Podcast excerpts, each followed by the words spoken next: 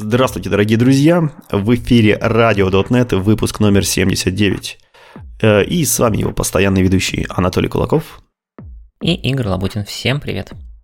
А, особую благодарность хочется выразить нашим самым любимым помогаторам. Александр, Сергей, Владислав, Алексей, Шевченко Антон, Лазарь Илья, Гурий Самарин, Виктор, Руслан Артамонов, Александр Ярыгин, Белоцкий Евгений. Спасибо, кто нас поддерживает, а также всем, кто поддерживает и при этом, пожалуй, остался неизвестным и не попал в этот список. А, ну и что, самое интересное на прошедших неделях, это то, что отгремел .next. В общем, мы были на конференции, многих увидели. А, огромное спасибо всем, кто подходил и узнавал, и а, узнавал ведущих, и как бы и узнавал подкаст. Очень приятно и интересно было увидеть, что действительно есть какие-то живые люди, кто нас слушает. То есть все эти выпуски, все эти счетчики не только моя мама накручивает, но, наверное, кто-то еще есть. Забавный эффет. Да, всем действительно спасибо, а мы перейдем к новостям, тем более, что у нас есть о чем рассказать, потому что вышел релиз кандидата 1 у 8 .NET, и сейчас мы по него будем очень подробно разговаривать. Слушай, ну на самом деле не такой уж большой кандидат. Я думаю, что они там все-таки к релизу ждут каких-то, ну, собирают основной материал к релизу. Ну и с другой стороны, там выпуск выходит не такой уж и хороший, ну, то есть не, не такой многогранный и широкий, чтобы про него много было чего писать. Но рассмотрим, рассмотрим. Э, прежде всего нужно сказать, что это первый релиз, намечается их всего два. И то есть релиз кандидатов, каких релизов, да. Два, два будет релиз кандидата, и релиз 8 .NET будет 14 э, ноября. Именно в эту дату уже запланирован .NET Conf, на которой традиционно презентуются новые версии .NET. Э, и вот э, в середине ноября нас как раз ожидает восьмерочка. Будем ждать. Так, давайте же посмотрим, чем нас порадовал RC1. Во-первых, были улучшены System Text JSON. Ему добавили э, стрим, стриминговую десериализацию. То есть теперь мы можем читать, то есть десериализовать из э, потока, то есть э, десериализовать, по сути, async enumerable. Это такая отложенная коррекция, которая может не только перебирать элементы по мере их поступления, но и делать это асинхронно. То есть, допустим, скачивать из сети по одному элементику. Что тоже часто бывает полезным, и приятно, что сериализатор подтянулся и тоже теперь это умеет делать. Также появился асинхронный механизм к JSON-ноде, который JSON-нод parse. Парсить теперь можно асинхронно, что тоже весьма примечательно. А также добавилось два режима, которые называются Android Strip il After IOT и WASM Strip il After IOT. Как вы, наверное, догадались, это режимы, которые сокращают, удаляют иль, который остался после аут-компиляции. Первый в режиме компиляции для андроида, а второй для ASMA. Ну, во-первых, э, это, конечно же, увеличило время э, время старта приложения. Ну, наверное, не сам, не, не сам спли, эм, стрип, а именно аут-компиляция. Потому что аут-компиляция для андроида э, и для ASMA теперь включена по дефолту. И это привело к увеличению времени старта, э, перформанс улучшился, но немножко вырос э, application size, потому что пришлось немножко больше кода засунуть в бинарник. Э, и эм, что же сказать, да, после того, как мы включили IOT, у нас немножко увеличился бинарник, и если мы включим вот этот флаг, что мы должны удалять и после out компиляции, у нас запускается специальный алгоритм, который удаляет неиспользуемые куски кода из уже готового бинарника после IOT. И таким образом мы смогли сократить э, бинарник где-то на 3-4% наш алгоритм примерно удаляет ненужного кода. Вот, поэтому размер немножко уменьшается. Из а, несовместимых изменений а, немножко переделали configuration binding генератор. То есть это тот source генератор, который нам специальные методы делал для конфигурации, чтобы она загружалась не с помощью рефлекшена, а с помощью автосгенерированных свойств. И переделали его как раз-таки на интерсепторы, которые мы обсуждали в прошлых выпусках. То есть теперь код должен а, загружаться из конфигураций то есть значения из конфигурации должны загружаться еще быстрее. Но из-за этого пришлось добавить небольшую несовместимость. А, поэтому в превью-версии а, то есть используется превью-версия интерсепторов. И для того, чтобы вам ее заиспользовать, в MS Build свойства нужно включить специальный фичи флаг, который называется Interceptors Preview. В общем, без него работать не будет. В будущих э, версиях, конечно же, когда интерсепторы уже придут в релиз, этот флаг не нужен будет, но пока приходится вот так вот выкручиваться. Дальше у нас добавилась поддержка виндовых ресурсов, если вы э, компилируете, собираете вашу сборку не под виндовой платформой но при этом хотите вставить в нее виндовые ресурсы, такие как иконочка приложения, манифест и так далее. В общем, раньше с этим были какие-то проблемы, я так понял, что оно вообще не работало. В общем, сейчас вроде как-то пофиксили э, builder или компилятор. В общем, теперь виндовые ресурсы можно встраивать, даже если вы компилируете не на виндовом приложении.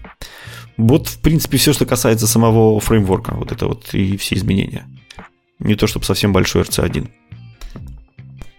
То есть это получается у нас сам фреймворк, а ASP.NET, там Entity Framework, MAU, и не знаю, там VPF, MAU, и что у нас с графикой? Да, давай пробежимся. Начнем, конечно же, с ASP.NET. Э, прежде всего новость, что HTTP 3 выключили по дефолту. Я напомню, что во всех превьюшках .NET 8 он был по дефолту включен, и его тестировали там бы везде, но решили в релизе все-таки выключить. То есть сейчас состояние такое же, как и в .NET 7. То есть никаких, грубо говоря, breaking change zone между 7 и 8 не будет, потому что его в 8 превью включили, ну, в 8 превью же и выключили. Почему же так сделали? Потому что с ним возникли проблемы не технического характера, а больше такого организационного. К сожалению, существуют антивирусы, которые спрашивали у пользователя разрешение на то, чтобы допустить программу к сети, если мы начинали использовать HTTP 3 и при этом подключались с дебаггером. То есть пытались отладить эту программу. В общем, Microsoft сказал, что это очень плохой experience. Они не хотят, чтобы а, с HTTP 3 были связаны какие-то вот такие дурацкие как бы э, спрашивания и, от, и проблемы с отладкой. Поэтому они пока его отключили и решили, что будут каким-то образом искать пути обхода и обхода вот этих э, спрашиваний и улучшения пользовательского опыта э, в будущем. Вот. Если вы уже вдруг заиспользовали HTTP 3 и хотите его продолжить использовать в своих приложениях, то, естественно, можно все это настроить через э, специальный конфигур Kestrel метод. В общем, там, где обычно вы опция настраиваете для Kestrel. Так что тоже не проблема. А, из других э, тонкостей э, была добавлена поддержка Kit сервис в DI, это вот э, сервисы, помеченные ключевым словом, специальным ключевым атрибутом, который мы тоже недавно обсуждали. В общем, в DI они появились довольно давно, но теперь вы их можете пробросить в Minimal API, так же, как и в Control-Based API, и также в сигнал R-Hub. В общем, туда тоже почему-то поддержку завезли. Непонятно, почему отдельно им пришлось завозить. Вроде это как бы DI-система должна, в общем, на всех разбрасывать. Но, наверное, какие-то тонкости были. А, обновили очень много и широко Blazor Template. Много чего добавили. Во-первых, вспомнили про а, возможность статического а, рендеринга начальной, загруз... начальной загрузочной страницы Blazor, которая позволила прооптимизировать время загрузки. Я тоже, мы тоже уже упоминали и обсуждали, вкратце напомню, что Blazor при, при старте может переключаться в такой автоселект режим, который сейчас включен даже по умолчанию когда он, он загружает э, сначала в браузер серверную часть, если вдруг у него WebAssembly Runtime был еще не скачан, а, и в это время скачивает WebAssembly Runtime. И в то время, когда он его скачал, он переключается на WebAssembly. Таким образом, вы получаете очень быструю загрузку, потому что у вас сразу первый код э, приходит с сервера, и в это же время получаете очень быстрый пользовательский отклик, потому что в бэкграунде у вас скачивается движок WebAssembly э, Runtime, WebAssembly, который уже непосредственно начинает работать в браузере и переключает вообще все, что вам нужно. А, в общем, вот это поведение, оно теперь э, вшито в Blazor Web Template по дефолту, то есть все новые приложения, которые вы будете создавать, будут автоматически с вот этим авторендер модом работать. А, и, в принципе, там много других интересных нововведений в темплейт, которые, в принципе, не так, не, не, не так важны, как этот. А, еще один интересный breaking change – это переименование метрик. А, как вы знаете, у .NET есть стандартный диагностик Metrics. Это тоже класс, который недавно появился. И, и имена у этих метрик, они были немножко несовместимы с OpenTelemetry Metrics потому что микрософтовские метрики появлялись немножко раньше, чем застаканились, чем зарелизились OpenTelemetry Metrics, поэтому имена там были немножко несовместимыми. И вот как раз в этом релизе э, Microsoft прочитали OpenTelemetry Semantic Convention, где как раз-таки описывается, как метрики должны именоваться в зависимости от того, к чему они относятся, что отсылают, как крутят. Э, в общем, и они подтюнили, подтюнили свои метрики под него. Например, э, то, что раньше там Кестрел рассказывал ну, публиковал метрику про продолжительность веб-реквеста, как-то называлось по-страшному, в общем, теперь называется стандарт HTTP Server Request Duration. То есть это стандартное такое название из OpenTelemetry, которое, в принципе, понимают многие инструменты, э, многие графики, в общем, теперь более, более совместимо получилось. В то же самое время Microsoft там свои собственные метрики, все свои собственные э, каунтеры, которые у него были и которые несовместимы со, стандартом, тоже загнал в пространство ASP.NET Core, например, Rate Limiting Queue Requests, где, которая как раз для Rate Limiter была нужна очередь. В общем, она тоже никуда не пропала, просто уехала в нужное пространство и переименовалась в кейсе в регистре, э, следуя всем конвенциям. Это привело к тому, что те дашборды там, и те алерты, которые у вас могли быть на превью, они сейчас слом, сломались, потому что именно очередей каунтеров изменились, поэтому вам нужно их переделать, если вдруг вы их уже под себя настроили. Вот, в принципе, про ASP это все. Давайте посмотрим про Entity Framework. Entity Framework, в принципе, весь RC1 вышел э, с описанием нового типа данных, который поддержал Entity Framework. Это Complex Type называется. Э, хороший, интересный тип данных. Ну, давайте вот как раз мы тоже с ним разберемся. Более-менее новая концепция, более-менее какой-то релиз, который имеет смысл почитать, и он интересный, и он что-то новое нам привносит, в отличие от остальных, которые так по мелочи повторяют что-то, что мы уже знали. В общем, Entity Framework в этот раз порадовал. А, итак, как я уже сказал, весь релиз Entity фреймворка, релиз кандидат первый, именно вот этот анонс, был сосредоточен вокруг комплекс тайпов. Э, давайте же посмотрим, что это такое. Итак, Э, объекты, которые сохраняются в базе данных, можно разделить на три типа. Во-первых, это примитивные объекты, это э, инты, гуиды, строки, там IP-адресы, то есть такие примитивные типы, которые обычно являются колонками там, обычных таблиц, да, то есть которые уже не делятся и которые понятно, как сохранять и как засовывать. Во-вторых, это э, entity type, то есть сущности, которые можно проидентифицировать, например, блок, пост, customer, order, то есть все это некие сущности, которые уже представляют являются таблицами. В общем, их уже можно проидентифицировать, дать им э, айдишник и разложить по разным таблицам. И третий тип, который существует обычно в доменах, это value type. То есть это разнообразные значения, которые не идентифицируемые. То есть у них нет собственного определения, у них нет собственного айдишника. Ну, например, адрес или какие-нибудь координаты, или там номер телефона, или э, деньги. Вот что-нибудь такое, что в принципе может состоять из нескольких полей, но при этом отдельные таблицы не заслуживают. Вот, это обычно называется value тайпами. А, и вот до Entity Framework 8 не было какого-то хорошего способа сохранить в базе value тайпы. Э, естественно, примитивы у нас были всегда, э, entity тайпы тоже как бы изначально, а вот на value как-то забивали, забивали все это время. Раньше был такой тип, как Owned Types, и он эм, примерно эмулировал работу с value тайпами, то есть это самое близкое, что люди раньше использовали для того, чтобы реализовать подобную стратегию, стратегию хранения value тайпов. Но у него есть э, небольшие недостатки. На самом деле Ovnet Types оперирует э, с типами как с сущностями. Это значит, что он дописывает им ключ, то есть дописывает им айдишник. И вся семантика работы с Ovnet тайпами, она опирается на то, что у этих Ovnet тайпов есть ключ. Даже если в бизнес-объекте его не видно, то есть вы его там скрыли или явно не декларировали, он все равно неявно добавлялся. И как бы вся семантика дальше пошла через ключ. В общем, это было не очень удобно. Э, вот. В отличие от них, вот эти комплекс-тайпы, они все, всех этих минусов э, лишены, и у них есть свои особенности.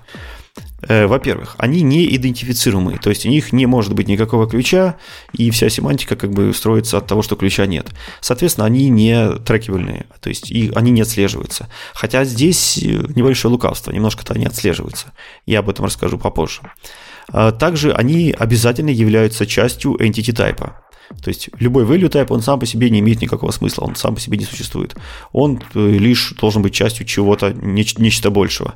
То есть для нас, как со стороны Entity Framework, это обозначает, что у комплекс тайпов не может быть своего DB-сета. То есть у нас нет какой-то таблицы, нет какой-то коллекции, где лежат эти комплекс тайпы, где лежат, допустим, все адреса. Нет, такого не бывает. Они все часть какого-то большого типа, в котором хранятся. Э, также комплекс-тайпы могут быть представлены дотнетными value тайпами, то есть структурами, и также референсами, референс-тайпами, то есть классами. То есть туда можно и структуры, и классы засовывать с одинаковым результатом. И они могут расшаривать свой инстанс между несколькими свойствами. Это я тоже расскажу, наверное, попозже. И, и так, э, насчет того, что э, как комплекс-тайпы не, у них нет собственной таблицы. Да, в чем это выражается? Допустим, если вы объявите тип customer, и у этого кастомера сделаете э, сложный тип, который называется адрес, ну, допустим, класс адрес, э, и в этом адресе будет, например, город, улица, номер дома, номер квартиры, Э, и вы можете как бы вот этот адрес не объявлять как отдельная сущность, не объявлять как отдельный entity type. Можете его просто задекларировать как класс и в кастомере просто на него сослаться. И описать это, сказав, что адрес – это мой э, комплекс type. Это значит, что Entity Framework не будет заводить под него отдельную таблицу, а непосредственно встроит его в таблицу с кастомерами. То есть, когда вы будете делать какой-нибудь insert в кастомер, вот этот адрес разложится там на то количество полей, которые есть в классе адрес. То есть, если в классе адрес там 5 полей, значит, к вашей таблице кастомера еще добавится 5 полей. Адрес подчеркивания сети, адрес подчеркивания country и так далее. И все это будет храниться именно в базе данных той сущности, которая хостит этот адрес. Когда вы десериализовать его будете, Entity Framework, естественно, вам не будет возвращать вот эти адрес подчеркивания сети как отдельные поля. Он их соберет всех в класс адрес и вернет там уже полноценно созданный класс адрес. Э, вот именно такую концепцию реализуют себе value type. А также есть планы на э, сделать так, чтобы э, вот эти комплекс тайпы, они записывались не, там, не, в, не в 10 полей, не раскладывались э, каждое, каждое поле по колоночке, а могли сериализоваться в JSON колоночку и тогда у вас появится просто одна колонка, которая называется адрес, и внутри нее будет JSON засериализованы все поля, которые только у вас есть в этом адресе. Тоже довольно удобная была бы фича, пока она еще не реализована. Если она вам нужна, то заходите там на GitHub, ставьте лайки, и авторы обещают тогда сделать ее побыстрее. Вот, теперь проговорим про переиспользуемость. Если вдруг у вас э, вот эти типы комплекс тайпы, они будут эм, модифицируемы, ну, типа, допустим, если у вас есть адрес, и у этого адреса можно поменять город или поменять улицу, то с ним может э, произойти довольно неприятная ситуация. А адресы пере... То есть вот эти комплекс тайпы, они переиспользуемы. Если вы возьмете один адрес, например, адрес у кастомера, и присвоите его к адресу доставки какой-нибудь, то инстанс этого адреса, несмотря на то, что он не идентифицируемый, Entity фреймворком будет отслеживаться и э, переиспользоваться. Это значит, что как только вы в первом адресе измените улицу, то адрес во второй сущности тоже поменяет улицу. То есть с точки зрения референс-тайпов и с точки зрения классов и логики .NET э, это логично. Да? Вы какой-то взяли референс-тайп, как бы присвоили его в две ссылки и по одной ссылок поменяли значение. Ну, конечно, по второй, по второй ссылке, естественно, значение будет то же самое, то есть оно тоже изменится. Но если мы говорим о базах данных, то, в принципе, это не очень логично, потому что если мы в одной базе обновили адрес, э, например, нашей, нашей компании, мы совсем не ожидаем, не ожидаем, что тот же адрес, например, об, обновится у пользователя или у почтового конверта, который, э, который доставляется, допустим, в эту компанию. Но, к сожалению, вот поведение почему-то сделали именно такое. То есть, что вот эти адреса, они переиспользуются, они клонируются. Может быть, для оптимизации перформанса, может, и еще для чего-то. Но в обоих, суч... в обоих сущностях, в обоих таблицах, по сути, адрес будет обновлен.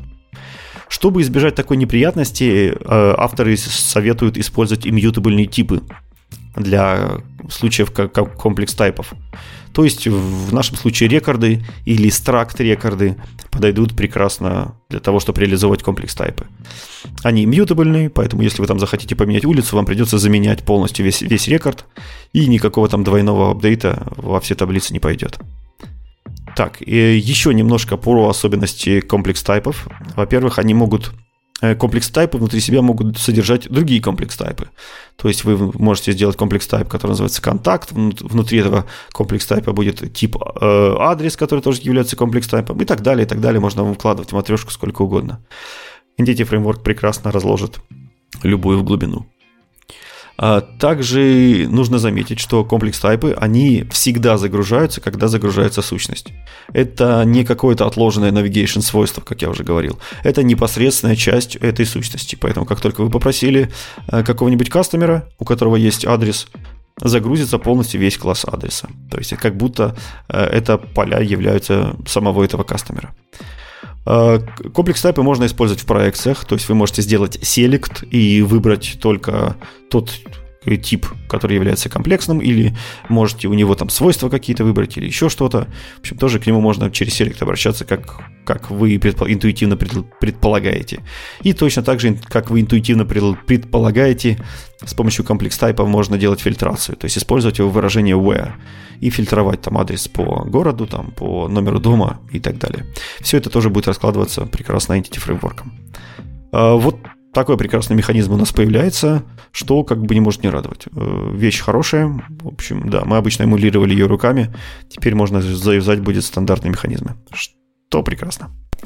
Ну и вообще, насколько я сейчас смотрю в эту статью про Entity Framework, они там перечислили, я так понимаю, практически все, что они пофиксили за то время, пока молчали или не выходили статьи, и там просто приведено огромное количество ссылок на GitHub issues, которые собственно, они исправили. Поэтому, если вам что-то интересно, вы там ждете какую-то конкретную фичу от э, Entity Framework, сходите, почитайте хотя бы по названиям этих issues, чтобы понять, насколько там все, насколько реализовалось то, что вам нужно. Ну да, как, как бы верится, что ребята не просто сидели, а работали все это время, даже несмотря на то, что пару последних анонсов они пропустили. А вот э, кому совсем не верится, это .NET Mayuyu потому что он как бы все анонсы не пропускал, но все его анонсы были сплошной фикцией. И данный релиз-кандидат оказался не исключением. Потому что единственное, что я выяснил из их анонса, что у нас был э, quality improvement, то есть они улучшили качество Маюя, э, устранили memory лики, улучшили работу UI контролов, пофиксили какие-то платформ-специфичные баги и улучшили э, перформанс. Вот как бы стандартный набор, то, что они делают каждый, каждый раз. Ну и, наверное, из того, что можно выделить, это поддержка Xcode 15. В общем, можно Xcode 15 бету теперь юзать э, вместе с Маюем. Э, поэтому он здесь не очень сильно выделился. Да, ну интересно, конечно, куда это все придет, э, насколько они его будут продвигать, что скажут про MAUI на .NET Conf в момент релиза. Потому что действительно новостей как-то очень мало, и примеров от Microsoft очень мало – и выгля- будет выглядеть странным, если они... То есть я понимаю, как они будут гордо говорить, что у них теперь ASP.NET работает еще быстрее, но там хотя бы по анонсам видно, что много чего менялось. А что будут говорить про MAU, и даже интересно. Ну, контролы рисуются быстрее, а меньше. лучше. Memory ликов меньше, да-да. Я думаю, они нальют, как бы растянут. Ну, хорошо, давай пойдем к команде, так сказать, Microsoft, которая гораздо больше и чаще пишет нам статьи и статьи действительно вдумчивые и большие. И это Visual Studio. У нас вышла Visual Studio 2022 17.8 превью 2. Странно, почему она до сих пор называется 2022. Уже 23 год скоро закончится. Ну, видимо, может быть, к релизу таки будет 2023. Не знаю. Ну да, может это из-за превью, а в релиз переименуют. Ну, будем, будем посмотреть. А, что поменялось? Значит, э, как обычно, все разделено на несколько тематических разделов. Во-первых, это Productivity. Там появились такие штуки, что вы теперь можете pull реквесты редактировать прямо в студии. Причем их можно было создавать, теперь можно редактировать description в Markdown, с превью и так далее. В общем, потихонечку, потихонечку, по маленьким фичам в Visual Studio появляется полноценный менеджмент pull реквестов. Ну, понятно, в GitHub и в Azure DevOps. В прошлом превью, если я правильно помню, добавили штуку под названием Summary Div. Это когда вы дифаете несколько ну, файлов, там два файла, и все одинаковые кусочки, они скрываются и показывают только совсем дифы именно. Ну, там, с каким-то контекстом вокруг этих дифов. Теперь можно эти дифы сворачивать, там, в общем, некоторое количество импрувментов в, в эту вьюшку завезли.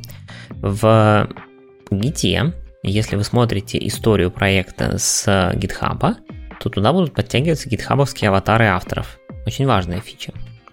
Хотя на самом деле действительно помогает иногда, потому что позволяет быстро не по имени, фамилии парсить, да, или там по логину, кто же сделал какое-то изменение, а прям по картинкам, особенно если они достаточно разные у всех, видеть, э, кто же какие изменения делал.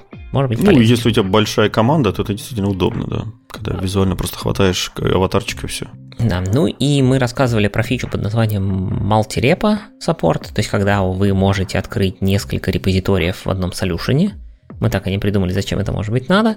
Ну так вот теперь э, в студии есть фича, которая называется Multi-Repo Activation Setting, и которая под, эм, по дефолту стоит так, что если студия даже понимает, что кажется вы открываете solution, в котором есть несколько репозиториев, то теперь можно галочки в настройках настроить, включать автоматически эту поддержку, то есть грузить сразу там все статусы со всех гитов, или все-таки не надо и считаем, что используем один репозиторий, и надо будет выбрать какой. Видимо, не всем понравилось, или она... Видимо, у кого-то есть такие эти малтирепа, и они написали фидбэк, что нам не нравится, что оно автоматически включается. Это поддержка. Есть такие люди.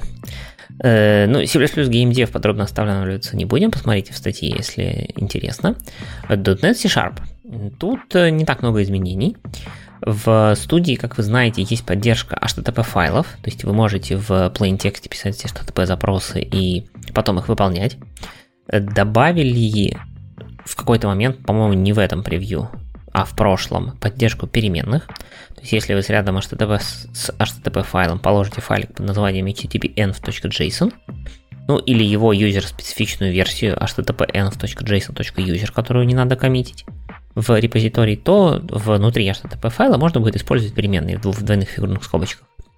Так вот, теперь добавился еще эм, опция поддержки секретов. Теперь, если вам нужно поддержать секреты, вы объявляете в этом env файле переменную, ну точнее JSON элемент, у которого внутри вложено объявляется две э, JSON объекты, у которого два поля. С одной стороны провайдер, поддержанный три, это, ну, понятно, файл, это GitHub, Azure DevOps и кто-то еще, по-моему, локальный, а, ну, локальный user secret, secret, скорее всего. А второй параметр это, собственно, строка, по которой из этого провайдера можно достать нужное вам значение. То есть, обычно это просто какой-то текстовый ключик. После чего внутри HTTP файла можно будет использовать, и туда эти секреты будут автоматически подставляться. Очень удобно, если вы пользуетесь такими HTTP файлами. А если вы внутри ваших ASP.NET приложений, например, еще держите где-то рядышком JavaScript или TypeScript приложение, и у вас там есть файлик launch.json, который обычно лежит в папочке .vscode, потому что его использует VS Code, чтобы понять, что можно и что нельзя запускать, то Visual Studio теперь тоже понимает, и в дропдауне про дебаг будет сразу подтянуты все, все те же настройки, которые были в VS Code. То есть те же кусочки, которые можно запустить. Кажется, что удобно. Должно быть.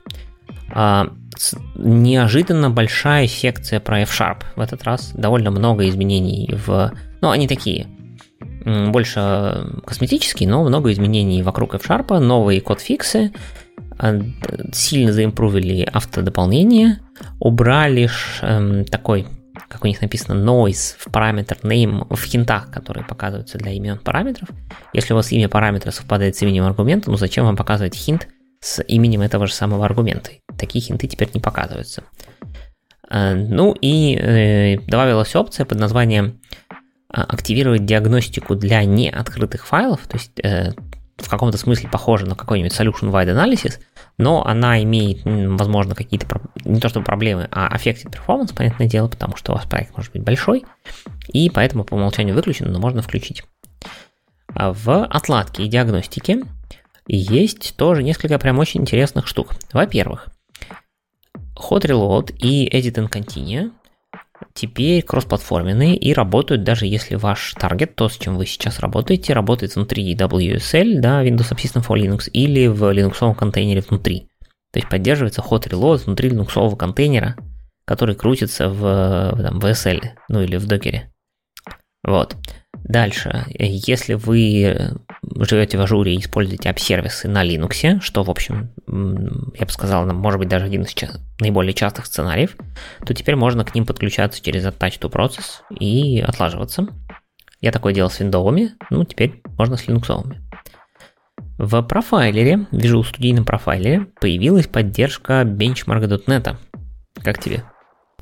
Неплохо, неплохо Дарос Акиншин как бы на, с Microsoft ну, начал интегрироваться. На самом деле, на самом деле, это не Акиншин интегрируется, это студия, значит, сделала следующее. Если вы запускаете... А студия с Акиншиным, ну да, да. извините. Если вы запускаете ваш бенч... бенчмарк под профайлером, то теперь есть отдельная вьюшка, в которой показан список, список бенчмарков, и вы на тайм... И для каждого бенчмарка написано в таймлайне, где он был. То есть, если вы, ну, понятно, анализируете, что же там было, происходило, то вы теперь можете ткнуть в нужный конкретный бенчмарк, и сказать, вот хочу этот. Ну и таким образом сократить таймлайн только до, нужной, э, до нужного. Вот. Что удобно, потому что иначе у вас, понятно, ну, в одном запуске смешано все, и не очень удобно. То есть это не какая-то там супер поддержка всего-всего-всего-всего, пока это только вопрос таймлайна и выбора того, чего смотреть вы будете в профайлере. Ну, кажется, это уже хороший шаг вперед. Вот. Да, да, на практике довольно полезная штука, согласен. Э, дальше. Э, в .NET каунтеры, для, напомню, что в Visual Studio отладчике или там профайлере, как вы на это посмотрите, поддержан, есть отдельная вкладочка, окошечко с .NET каунтерами, теперь она работает через вот этот новый Metros API, про который мы рассказывали, ну и, соответственно, поддерживает там новые инструменты, типа там каунтеров, observable каунтеров и так далее. А, ну и можно теперь за... Вот это вообще странная штука. Сказано, что Теперь можно запрофайлить юнит-тест с помощью Visual Studio Profiler. То есть можно теперь на тесте сказать не только там ранний дебаг, но еще и профайл. Что-то мне казалось, что такое было можно всегда, но может быть я с райдером или решарпером путаю. Ну, такое всегда было точно у решарпера, а вот студии я не знаю, как бы да. Я вот тоже. Наверное, не... не было. Ну, видимо, добавили, сказали, что вот теперь типа можно, можно. Не знаю. Угу. Ну, ну вот, молодцы, чего такие штуки на самом деле выглядят неплохо, особенно вот в секции дебагинга. Мне кажется, как-то прям хорошо поработала команда в этой части. Так что ждем, ждем, ждем релиза, можно будет обновляться. Слушай, ну действительно кажется, что студия она как-то воспряла. Раньше про нее меньше анонсов было, а сейчас прям смотри, JavaScript, и Blazor, и там темплейты, и дебагинги. Ну, что-то в нее вдохнули какую-то вторую, вторую жизнь, вторую силу. Ну, команда Visual Studio Formaker может не работает, может теперь здесь работает, не знаю. Ну, слушай, они там так работали, что я боюсь, что здесь они там особо пользы не принесут, даже если и перейдут. Ну, посмотрим, посмотрим. А, давай к следующей теме. Притом тема интересная. Это, знаешь, как раз интересно тот случай, когда чувак со стороны как бы принес информацию про новый .NET намного интереснее, чем во всех анонсах Microsoft за последние там несколько, э, несколько месяцев. А рассказать я вам хочу про новый способ, как можно доступиться к приватным переменным без рефлекшена. И очень хороший способ. И, и э, новый. В общем, давайте по порядочку. Прежде всего, зачем нам это вообще нужно? Э, ну, начнем с того, что часто нам приходится обращаться к каким-то приватным методам, к которым у нас доступа нет. Допустим, такое может быть нужно для сериализации или для десериализации, ну или для чего-то еще, почему мы хотим посмотреть, почему это чужие приватные методы. Э, в обычной жизни, конечно, такое не пригождается, но если вы пишете какие-нибудь там инструменты, библиотеки или инфраструктурный код, то очень-очень часто бывает такое нужно. Э, и, разумеется, есть стандартный способ, это reflection. Другой стандартный способ, если вы умный и продвинутый, то это генерация иль-кода в рантайме. Она немножко получше, но с другой стороны, оба этих подхода имеют большие минусы. Самый большой минус в том, что они медленные. Э, в общем, как бы вы ни возвращались, все это не очень быстро. Ну и второй огромный минус, который стал актуален в последнее время, это то, что оба этих метода, они несовместимы с Native AOT. Native AOT не любит компиляцию и тем более какие-то там динамические коды генерации в рантайме. Потому что ему на момент компиляции нужно все знать, все прооптимизировать и все слинковать. Э, поэтому .NET 8 ввел новую технологию, новую технику, новый способ – который с помощью Zero Overhead помогает вам доступаться к приватным членам класса. Без рефлекшена и без ил-генерации. А, э, давайте рассмотрим, как эту технику реализовать. Я знаю, я знаю. Поменять private на public. М-м, хороший вариант, но в большинстве случаев, если бы вы могли так сделать, вы бы уже давно сделали. А в большинстве случаев вы должны доступаться каким-то по private переменным из э, чужого э, кода, из чужих библиотек, то есть там, где вы не можете ничего поменять. Ну ладно, давай посмотрим, что ж придумали. Э, придумали, опять же, способ, с помощью которого можно доступаться, как его реализовать.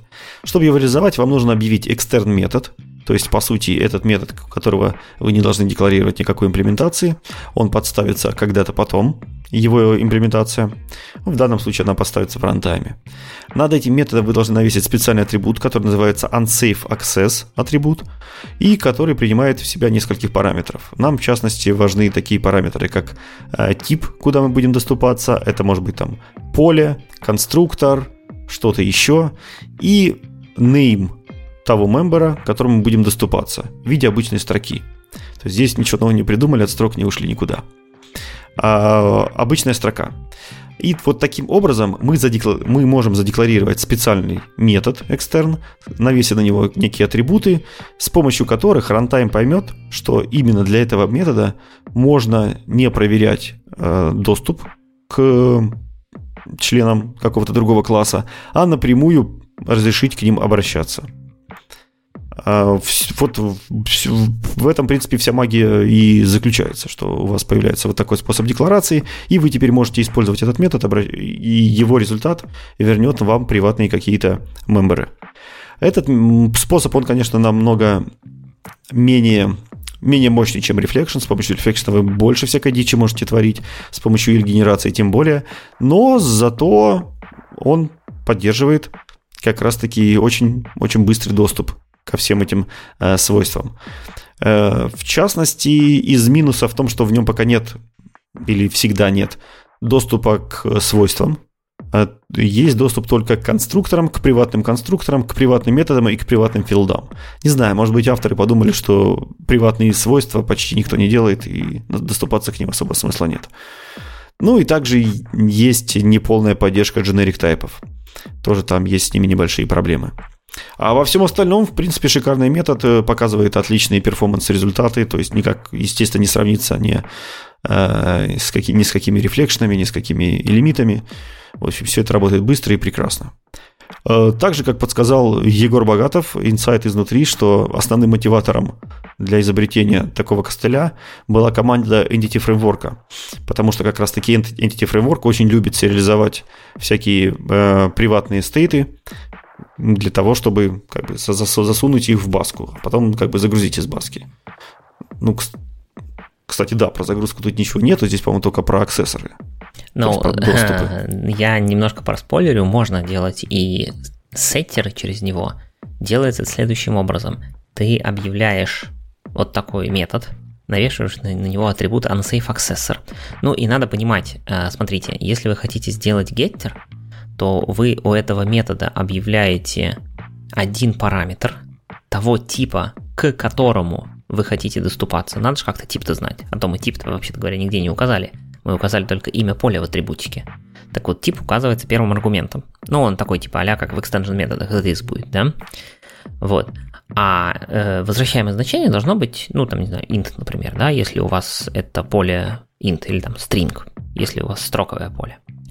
А чтобы сделать сеттер, вы возвращаете не int и не string, а вы возвращаете ref string.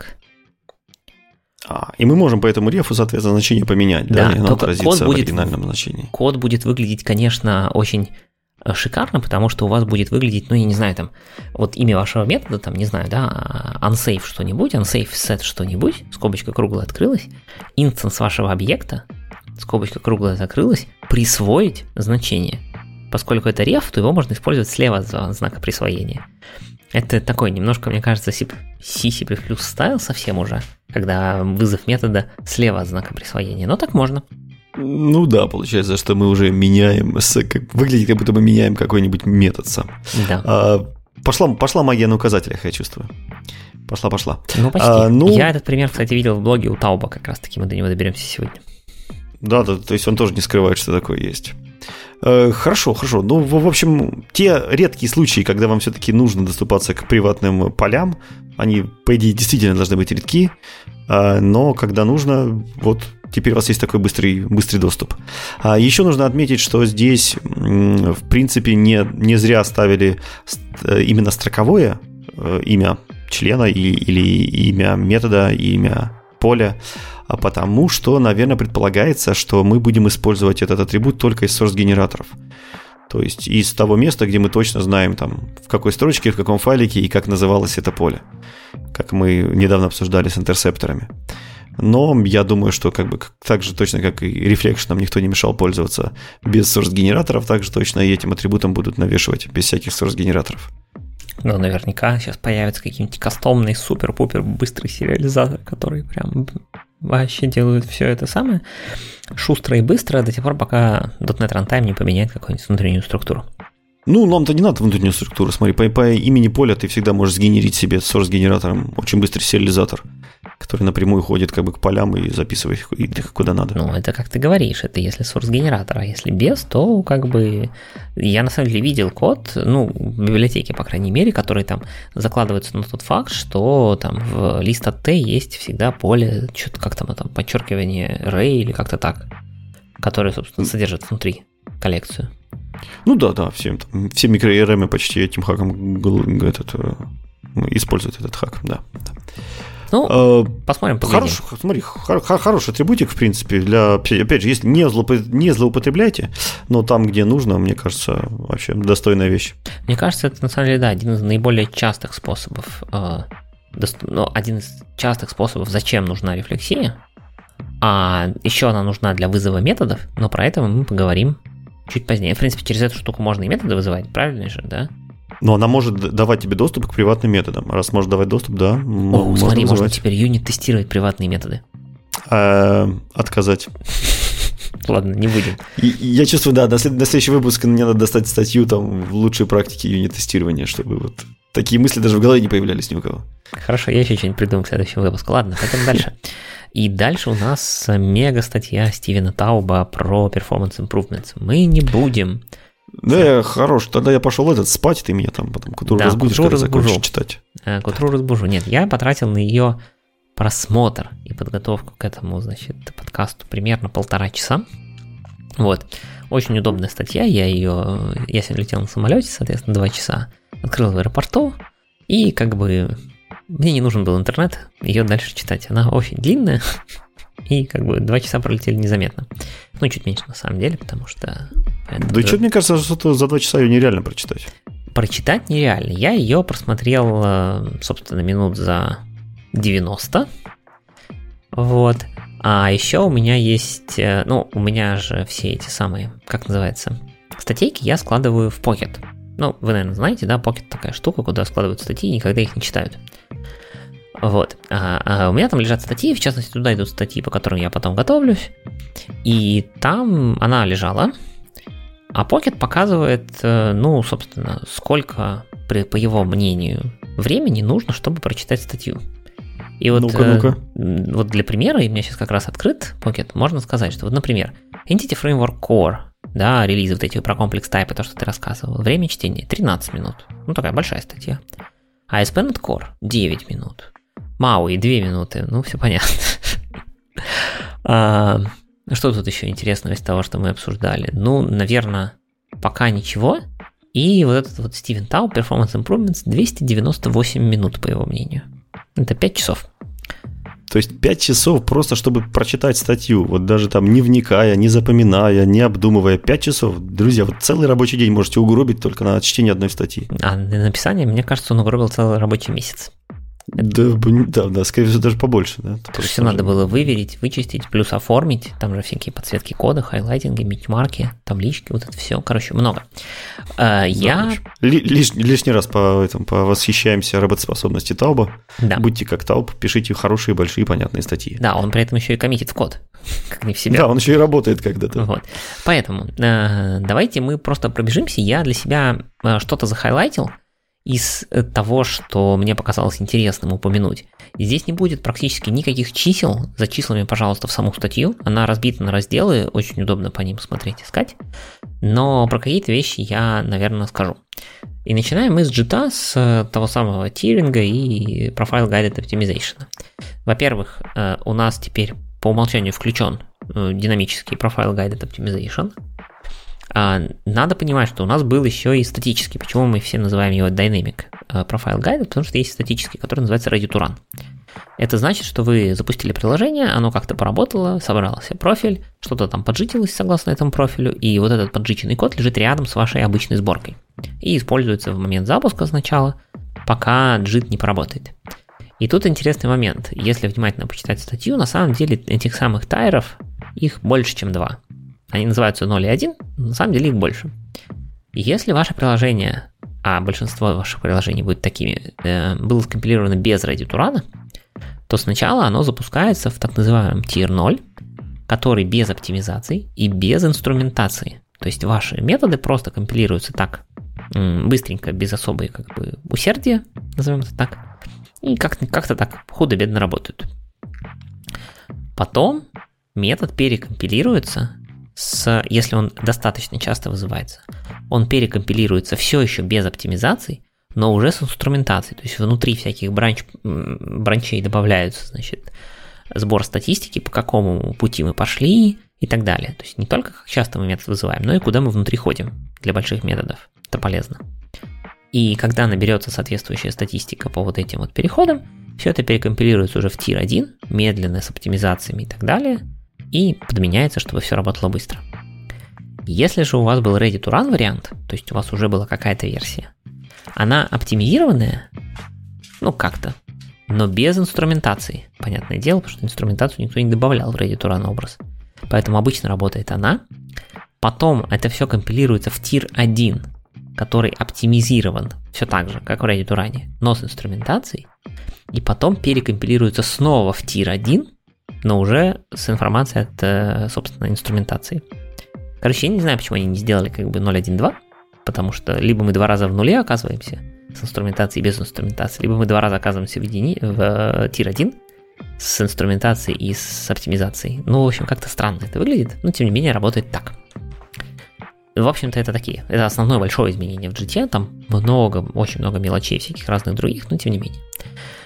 Дальше был большой раздел про векторизацию. Тут надо всего лишь сказать, что есть такой тип, ну вообще векторизация это да, использование этих векторных инструкций процессора, всякие SSE, AVX, вот это все.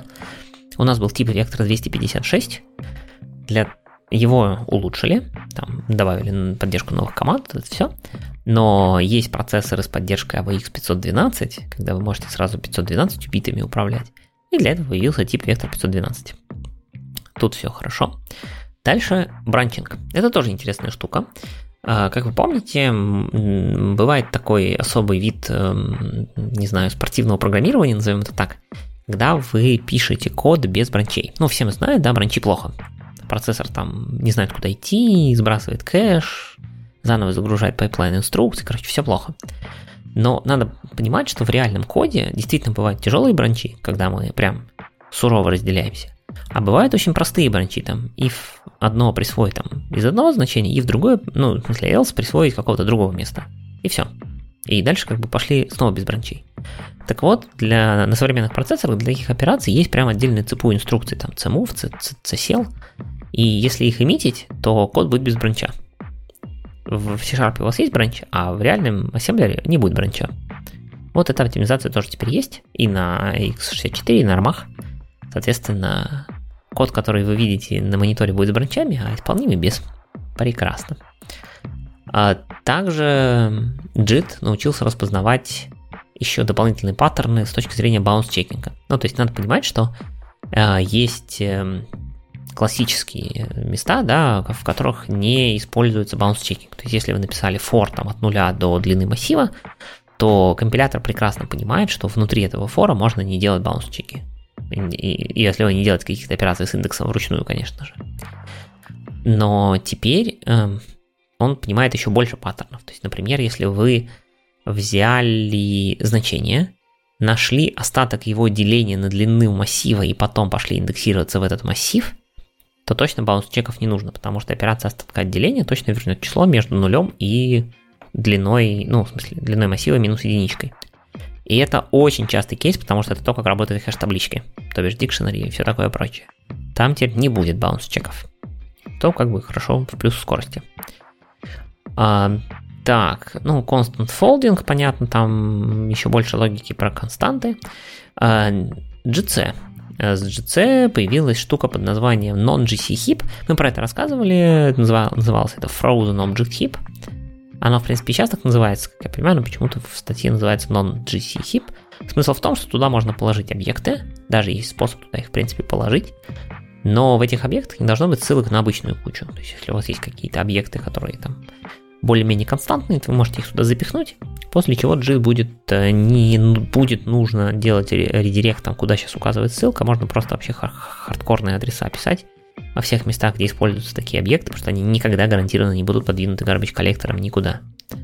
Векторизация, векторизация, векторизация. Это я так проглядываю свои заметки, пропускаю все лишнее. А, во, value type. С value type интересная штука произошла. Э, есть такое понятие struct promotion. А, называется оно, мне кажется, не очень, ну, не, не очень правильно, наверное, потому что по смыслу штука следующая. Если у вас есть, например, структурка с, не знаю, там, тремя-четырьмя int полями, то если вы куда-то где-то ее там таскаете, присваиваете и так далее, то она всегда таскается, присваивается, копируется как единое целое. Но может случиться так, что то, допустим, вы передали структуру в какую-то функцию, а внутри функции вы используете только одно поле от этой структуры. Поэтому технически передавать вы туда можете только одно поле из всех. И вот struct promotion это на самом деле оно, то есть это рассмотрение структуры как просто набора индивидуальных полей. И тогда JIT понимает, какой код генерить, как оптимальнее, короче, передавать объекты, как не копировать структуру целиком, а копировать только нужные ее кусочки, если, например, вы передаете жирную структуру куда-то, а используете там только пару полей из нее. Вот. Эта штука была поддержана уже в семерке, но она была поддержана в семерке только для структур, где полей не больше четырех, и не были поддержаны вложенные такие структуры. Теперь все улучшили. Native out. Э, как ты говорил, значит, э, существенное улучшение размера на диске, и прям это был фокус этого релиза, то есть прям фокус релиза уменьшить размер на диске. Для тестов можно сказать, вот здесь по, по одни из немногих чиселок будут, что из 13 мегабайт для Hello World получилось полтора мегабайта, ну прям почти в 10 раз. И это при этом не предел, можно еще больше оптимизировать, если выкинуть всякие там вот, э, интернационализацию, можно еще своих разных флажков поуказывать, и тогда размер еще больше уменьшается. Это прям хорошо. А, так, трейдинг. А, с потоками здесь э, происходит следующее. С потоками ускорился довольно существенно доступ к тредстатикам. Тредстатик это штуки, это некая переменная, которая имеет свое значение для каждого потока отдельное. То есть, если вы к ней в коде вы доступаетесь как будто к одной переменной, но в каждом потоке значение будет отдельное. Это довольно часто используется для прокидывания контекста туда-сюда. И понятно, что в мире async await это частенько делается через async local, но local тоже до сих пор продолжают жить и бывают полезными. Вот они, в общем, ускорились. А, а еще ускорилось э, кэширование тасков. Точнее, не ускорилось кэширование тасков, а появилось и расширилось кэширование тасков. Смотрите, если вы делаете какой-нибудь там task.fromResult, то если у вас часто делается task from result, например, от нуля, то нету смысла каждый раз создавать новый таск. В принципе, такой таск можно закэшировать. Так вот, теперь э, все таски, которые можно создать для любых типов, value типов с размером до 16 байт, они закэшированы. Ну, то есть понятно, что не со всеми значениями, а с дефолтными значениями. То есть, типа, если вы возвращаете условный task from result от нуля, или от double нуля, или от не знаю, лонга нуля, то нового таска создаваться не будет. Будет всегда То есть мне ничего для этого специально делать не надо, это вот обычный конструктор from result. Да, такой да, да, да, да, он будет внутри сам понимать, что ага, это константа, ну, короче, это дефолт от T, и сам будет возвращать то, что нужно. А дальше, с Parallel API, э, ты использовал когда-нибудь Parallel for each async? Да, почему-то было дело. Вот. Не помню, зачем, наверное, просто поиграться он, короче, делает дофигища аллокаций внутри себя. И это было не очень хорошо, и поэтому теперь появился новый API, называется parallel.for-async, который почти ничего не аллоцирует. Там на бенчмарке разница была что-то типа 20 мегабайт против 700 байт или как-то так.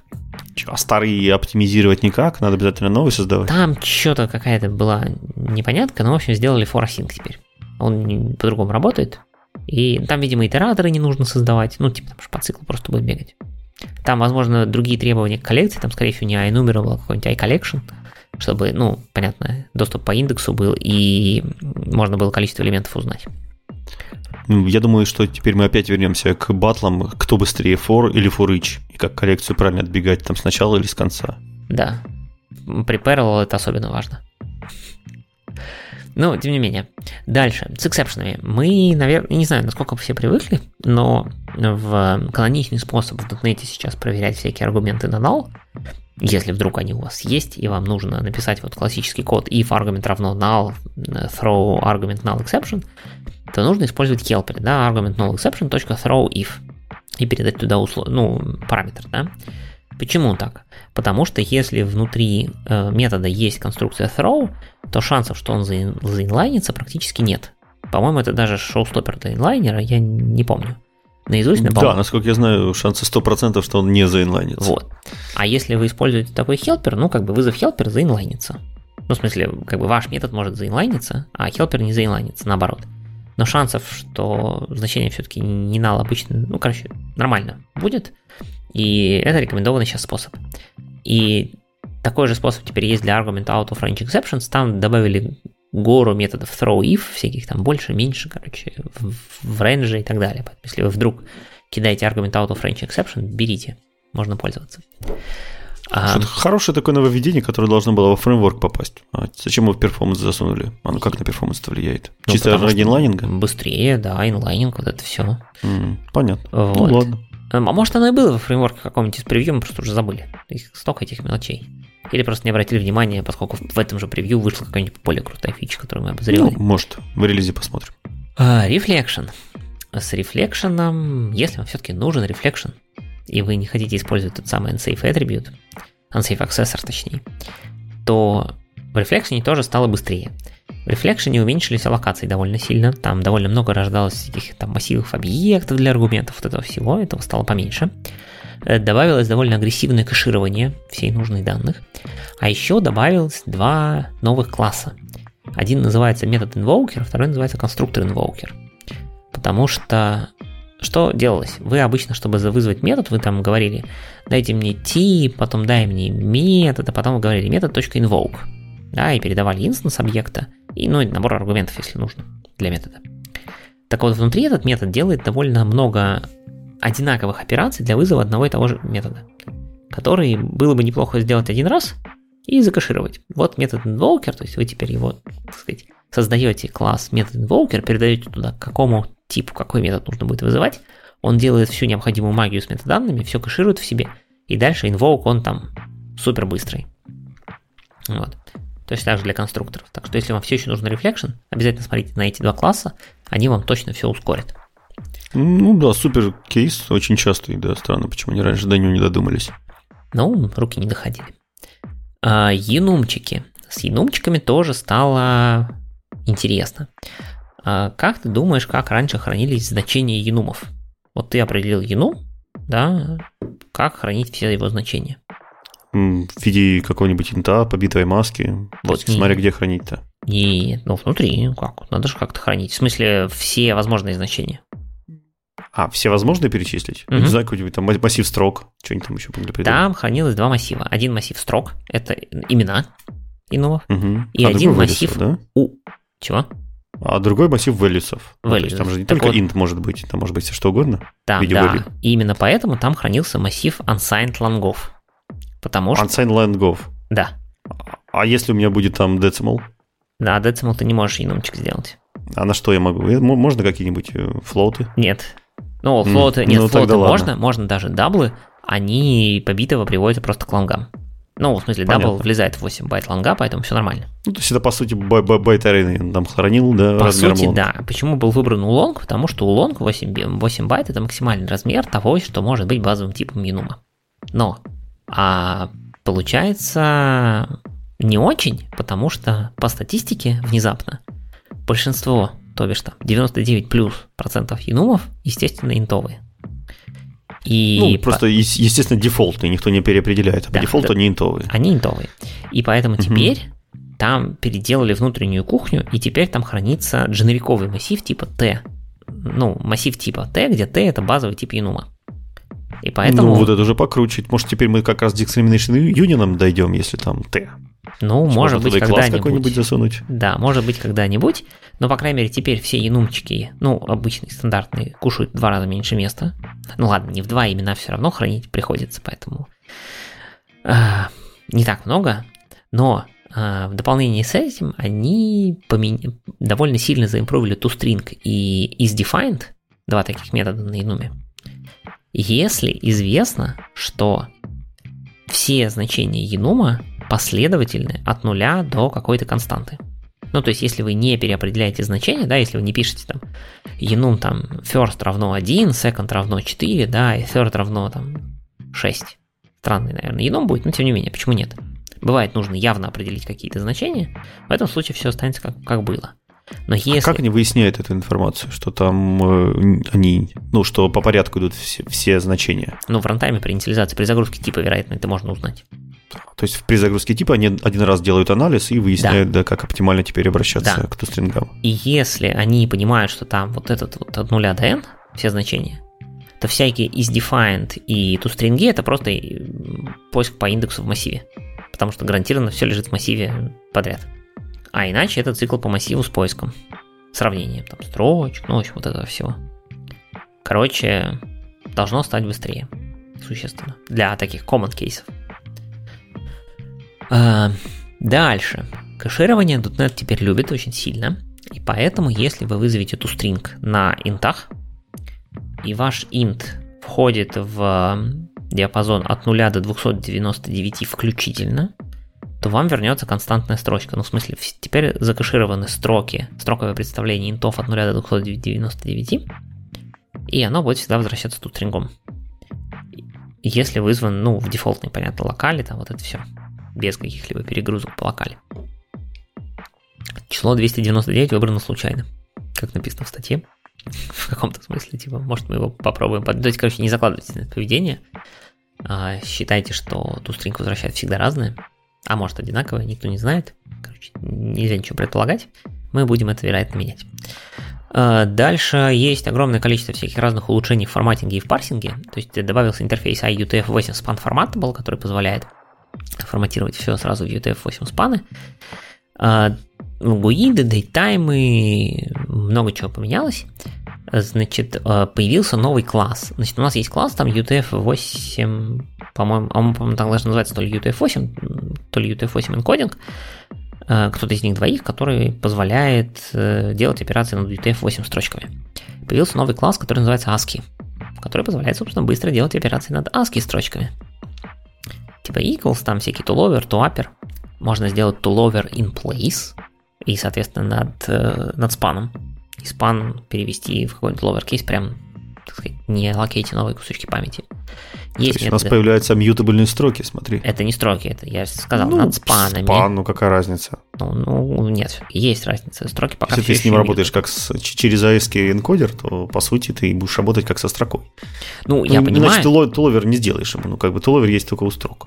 Ну, это да, да. Но тем не менее. Причем это read-only span именно от байтов, потому что ASCII должен обязательно влезать в байты.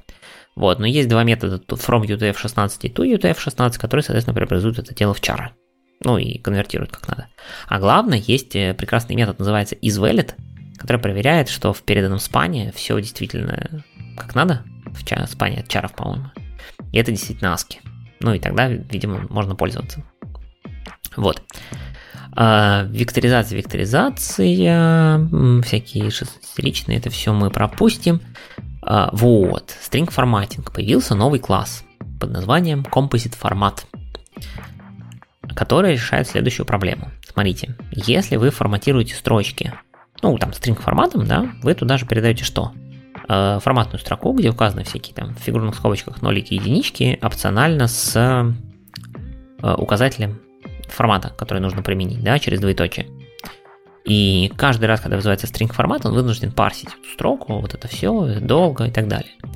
похожую проблему мы имеем в log.info, да, когда мы передаем туда строку логирования, которую нужно распарсить, что-то понять. И именно поэтому там у нас есть возможность сказать define log.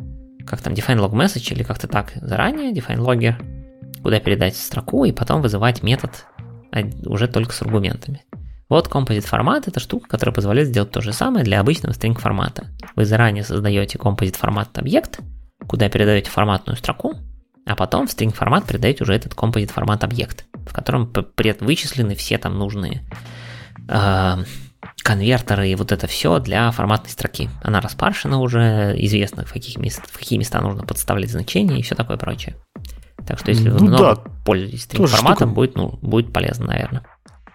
Тоже штука, которая давно просилась, как бы тоже штука, которая давно была очевидна. Ее же везде там и на логах, и на перформанс-каунтерах ее везде прошли, везде заоптимизировали. А в самом частом случае, в случае стрикных форматов, почему-то вот ждали чего-то. Ну, мне кажется, как всегда, рабочие руки, рабочие руки. Ну вот. Э, и в спанах, как ни странно, где уже все, мне кажется, заоптимизировано, добавили еще некоторые оптимизации. Точнее, не столько оптимизации, сколько полезные методы. Значит, а, почему-то в разделе спанов, ну хотя ладно, это там и про стринги тоже раздел был, добавили метод stringbuilder.replace, точнее не добавили, он был, по-моему, но он теперь работает просто супер быстро а, из-за векторизации. Index of теперь э, умный. Э, index of теперь понимает, что если у нас внутри спана лежит структура, которая blittable, ну, то есть, которая там, типа из примитивных типов, вот это все, короче, которую можно сравнивать через там мем, мем compare, да, и у вас нету кастомного equals, то индексов будет прям вообще быстро и офигенно, потому что он будет пользовать векторизацию, он не будет идти просто циклом и вызывать каждый раз equals, а он будет это оптимально, используя симды, и все быстро и шустро сверять. Там прям индексов прям супер какой-то быстрый стал. Ну ладно. А, так, опять векторизация, опять векторизация, опять векторизация. Коллекшены. Вот, в коллекшенах интересно. Во-первых, теперь, если вы энумерируете пустую коллекцию, то у вас практически не будет оверхеда на аллокейты. Потому что для всех популярных коллекций написан теперь код в, ну, в, внутри, собственно, библиотеки, что если коллекция пустая, то возвращать один готовый empty энумератор, пустой энумератор. И не нужно ничего локейтить. А поскольку мне кажется, что довольно много коллекций иногда бывают пустыми, особенно если, не знаю, какую-нибудь там базу данных вычитываешь, ну нету там ничего, ну нету и нету, то на, чем, на, на, на итераторах мы сэкономим. А, у... Не знаю, скоро не дойдут, когда будут там итераторы из одного элемента оптимизировать, из двух, из трех, ну, такие самые популярные, до 10 можно сделать. Ну, с этим сложнее, потому что если ты начал итерироваться, ты в iNumerable уже не знаешь, сколько их там. Хотя, если скастить iNumerable Kai Collection, проверить, сколько там элементов, ну, то да, да, да, да. Конечно, там же каунт уже протаскивается практически везде, где только можно. Там iHas count, iCount source и прочие вот эти вещи. О, так будет что, как в этих, в, короче, математике. Миллиард интерфейсов, с там, да, я умею считать, я умею это. Короче, не знаю. Ну да, дженерик математика к, к этому и же идет. Ну, в общем, посмотрим.